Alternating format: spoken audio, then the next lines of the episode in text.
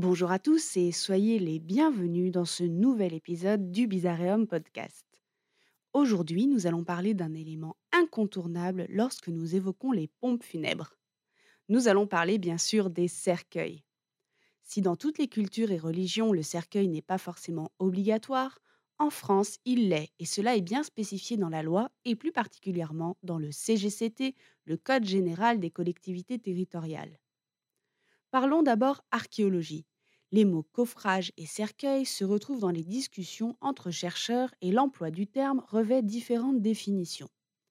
En 1998, Henri Dudet, que l'on ne présente plus en archéothanatologie, va inscrire en avant-propos de l'ouvrage Rencontre autour du cercueil les phrases suivantes. Une autre question essentielle est celle de la différenciation entre coffrage et cercueil. Même si l'on peut toujours discuter le choix des termes, je suis parfaitement en accord avec les auteurs qui réservent le premier, le coffrage, aux structures bâties dans la fosse, et le deuxième, le cercueil, au contenant dans lequel le corps est descendu à l'intérieur de la tombe. Ce podcast sera donc axé sur le cercueil comme contenant. Les coffrages étant complexes, il serait difficile de vous faire un podcast à ce sujet qui soit surtout accessible et compréhensible à tous. Bien sûr, si je vous parle de cercueil et d'archéologie, vous penserez sans doute au sarcophage égyptien, et cela est bien normal. Le sarcophage peut être retrouvé dans de nombreuses cultures. Nous avons des sarcophages égyptiens, grecs, étrusques, romains, paléochrétiens pour n'en citer que quelques-uns. Le sarcophage a surtout vocation à rester sur place. On est alors loin du cercueil, contenant mobile qui nous intéresse, puisque pour vous parler de cercueil, je vais me pencher sur ce qui intéresse les dendrochronologues, le bois.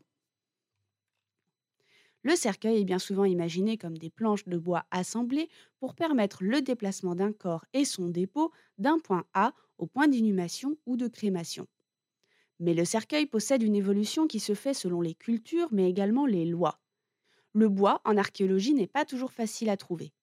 En effet, il peut se décomposer et sa présence peut être devinée ou attestée grâce à d'autres indices. Parfois, des éléments sont mieux conservés sous certaines parties du corps, comme dans la fouille de Saint-Vulbas dans l'Ain, où des éléments du bois ont été retrouvés sous le sacrum d'une femme habillée dans un élément monoxyle au début de l'âge du fer. Quand le bois a totalement disparu, la position du corps, la connexion ou non des ossements et enfin, pour les périodes concernées, la présence de clous, restent des indices intéressants pour tenter de déterminer le contenant où se trouvait le corps. Pour des périodes anciennes, des cercueils monoxyles, c'est-à-dire conçus dans une seule pièce de bois, se retrouvent en Scandinavie, mais également en Allemagne, en Suisse et en France sur des sites correspondant pour certains à l'âge du bronze et à la fin de l'âge du fer. Pour la période médiévale, le site de Marsan, fouillé par l'INRAP, a révélé en 2008 un cercueil monoxyle en très bon état, ce qui est une découverte rare pour cette période historique.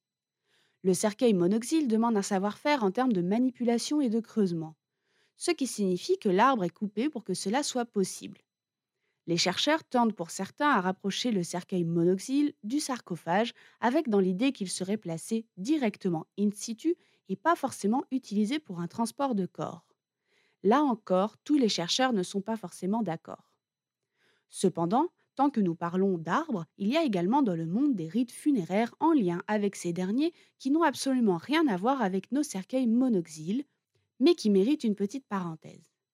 Chez les Toraja, par exemple en Indonésie, que j'évoque durant un chapitre dans mon livre, les bébés qui n'ont pas encore de dents, cet élément est récurrent en histoire et en archéologie pour déterminer l'entrée ou non d'un enfant dans une nécropole, par exemple, sont placés dans le tronc d'un arbre vivant. Le tronc est creusé avec des petites niches et le bébé est placé. Ainsi, en vivant, l'arbre absorbe symboliquement et physiquement le petit enfant décédé. Dans d'autres cultures, l'arbre peut être un support à corps ou à cercueil. En effet, chez les aborigènes d'Australie, placer un défunt sur un arbre est une coutume qui peut s'opérer selon les groupes ethniques en vue d'un nettoyage des ossements, par exemple suite à la décomposition. Idem chez les natifs en Amérique du Nord qui ont, dans certains clans, utilisé la technique de l'arbre pour disposer le corps et l'offrir à la nature. Des techniques qui sont spirituelles, certes, mais parfois faites, car pour les uns, creuser dans la glace, comme chez les Inuits, n'a pas toujours été confortable, et pour d'autres, la connotation de retour à la nature reste très forte. Voilà pour cette petite parenthèse arbre. Nous pouvons retourner à nos cercueils. Le cercueil, dans son histoire, est encore flou sur quelques éléments. En effet, tant au niveau des techniques de fabrication ou encore des essences de bois, il y a un besoin plutôt réel de continuer à découvrir ces éléments en archéologie pour dresser des typologies précises. Néanmoins, un cercueil qui n'est pas monoxyle et qui se retrouve être un assemblage de planches doit répondre à plusieurs éléments. Il doit permettre un déplacement du corps à l'intérieur, il doit également éviter de céder lors de l'écoulement des fluides du défunt. En bref, c'est un challenge technique. Sans oublier que toutes les essences de bois ne font pas forcément de bons cercueils. Et du point de vue de la recherche, c'est tout un travail pour comprendre l'interaction entre le jus de décomposition d'un corps et ses effets sur le bois d'un cercueil en fonction de son essence. De plus, la terre compresse bien souvent le cercueil qui finit par s'effondrer. Mais cela, je vous en parlerai un petit peu plus tard à propos des exhumations et en particulier dans le domaine des pompes funèbres. Ainsi, le cercueil à planche n'a pas une évolution constante, rien qu'au sein du Moyen Âge, qui est une période très longue et qui n'est pas linéaire, on retrouve des types d'inhumations différents allant de la mise en terre d'un individu dans un simple linceul, où, avec un peu de chance en archéologie, nous retrouvons épingles, voire fibres, en passant par le cercueil et autres typologies. Pour prendre en exemple la chronotypologie faite par Véronique Gallien et Jean-Yves Langlois pour le cimetière de Saint-Denis, elle est présentée comme telle en 1998 avec des sépultures allant du 5e au début du 15e siècle listées comme des coffrages en bois, des sarcophages en plâtre et la réutilisation de cuves accompagnées d'ossuaires, des fosses aménagées d'un couvercle plat ou en bâtière, des cuves maçonnées ou en pierre sèche, des sépultures en pleine terre et enfin des cercueils. Comme je vous le disais, le cercueil est un sujet très compliqué et bien plus qu'il n'y paraît. Sans oublier par exemple ce qui est nommé sarcophage en plomb en archéologie, qui demande un matériel et une sécurité accrue pour la fouille de ces derniers. Des cas très intéressants ont été découverts ces dernières années en France, allant de l'époque gallo-romaine comme à Arras ou encore à des périodes plus modernes comme au XVIIe siècle. Ces sarcophages étant bien souvent étanches, les corps retrouvés à l'intérieur sont des mines d'or scientifiques, à l'image de celui de Louise de Quingot ou encore d'Anne d'Allègre pour n'en citer que deux. Maintenant, penchons-nous plutôt sur sa forme à partir du XIXe siècle. Le XIXe siècle a été très marqué par de grandes évolutions juridiques autour du milieu du funéraire en France. Le 27 germinal en 9, c'est-à-dire le 17 avril 1801, il est stipulé que tous les morts inhumés à Paris doivent désormais l'être dans un linceul et dans un cercueil à seul usage, à charge pour les familles de se les procurer où bon leur semble.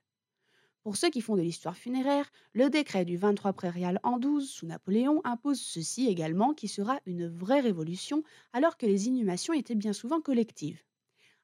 Article 4. Chaque inhumation aura lieu dans une fosse séparée. Chaque fosse qui sera ouverte aura 1,5 m décimètre à 2 m de profondeur et 8 décimètres de largeur et sera ensuite remplie de terre bien foulée. Article 5. Les fosses seront distantes les unes des autres de 3 à 4 décimètres sur les côtés et de 3 à 5 décimètres de la tête aux pieds.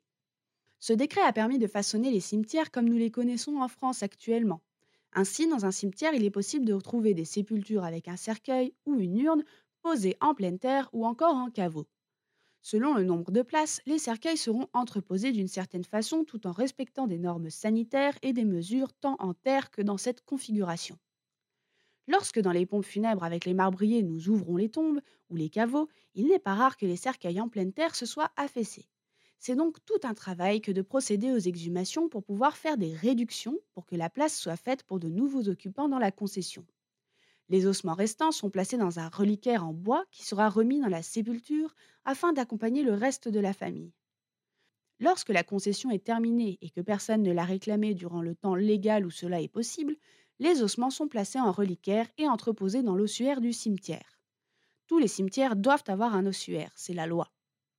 Il faut donc savoir qu'un cercueil va changer, bouger et se modifier au contact de l'humidité, de l'eau, de la terre et bien sûr du poids de cette dernière quand il est en pleine terre. Au XIXe siècle, la manufacture de cercueils va faire un bond avec de nouvelles propositions sur le marché. Pendant très longtemps, et encore à la fin du XXe, les menuisiers fabriquaient les cercueils en bois.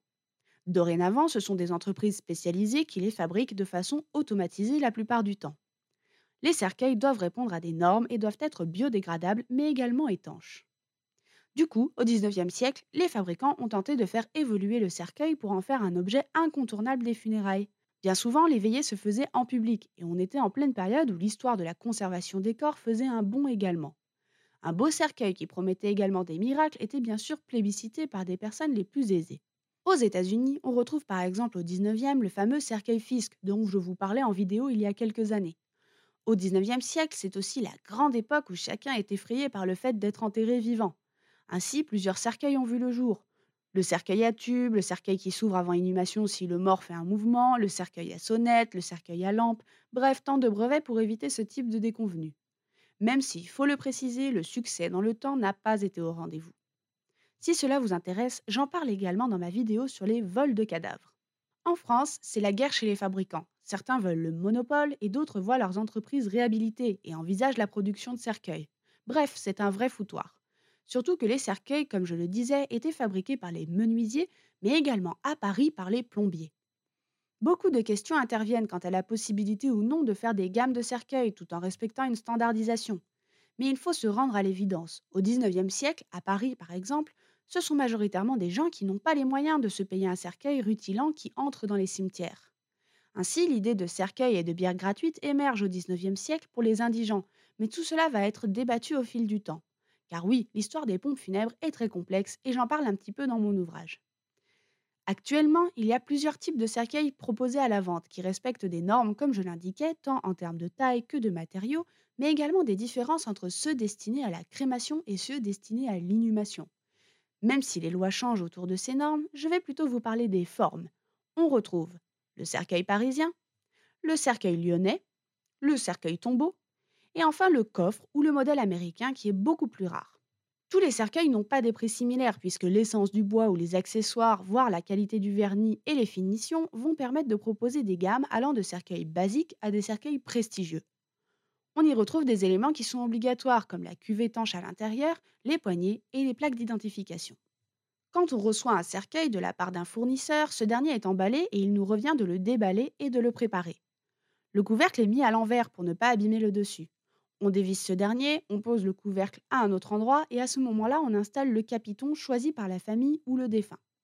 C'est une action importante que nous faisons à la main puisque nous installons le tissu pour que tout soit joli lorsque nous déposons le défunt à l'intérieur.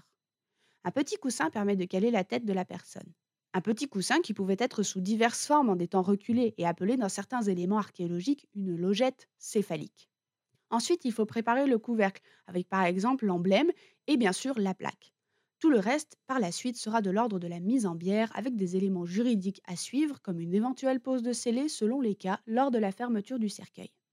Un cercueil à vide pèse une cinquantaine de kilos et en ajoutant un corps à l'intérieur, le poids est vraiment non négligeable et demande toute la prudence lors du portage et de la manipulation. Pour les personnes qui sont en dehors des standards de taille de cercueil, des cercueils appelés hors cote existent et sont commandés pour pouvoir répondre aux différentes morphologies. Vous me demanderez également ce qu'il en est des cercueils en carton ou encore en osier. Si le cercueil en carton tend à se démocratiser, et ces derniers sont encadrés par des normes également. Pour l'osier, même si cette matière est très plébiscitée chez nos amis anglais, selon la loi, il faut un système de gigogne, c'est-à-dire qu'il faut qu'il soit mis en place avec à l'intérieur en France un cercueil en bois ou en carton pour respecter la loi. Enfin, dans les cercueils autres, il y a le cercueil étanche en zinc avec dispositif épurateur de gaz de décomposition qui peut être utilisé dans plusieurs cas. Si la personne est porteuse d'une maladie transmissible qui le nécessite, ou encore dans le cas de transfert de corps à l'étranger pour ne citer que deux exemples. Voilà pour cette petite histoire du cercueil qui est relativement longue, complexe, que j'ai essayé de synthétiser sans pour autant simplifier. Si vous trouvez que nos cercueils manquent de personnalisation, cherchez sur Internet les cercueils au Ghana. Il existe en effet une coutume du cercueil fantaisie ultra personnalisable. Dans la région du Grand Accra, ce sont de véritables maîtres artisans réputés qui conçoivent et fabriquent ces éléments très particuliers de la tradition funéraire locale. Après tout, pour un si grand voyage, un contenant qui nous ressemble n'est pas si étrange. J'espère que ce podcast vous a plu. Vous pouvez vous abonner et bien sûr me soutenir sur Tipeee ou sur Patreon. Enfin, mon livre funèbre Tour du monde des rites qui mènent vers l'autre monde est disponible dans toutes les librairies. À bientôt!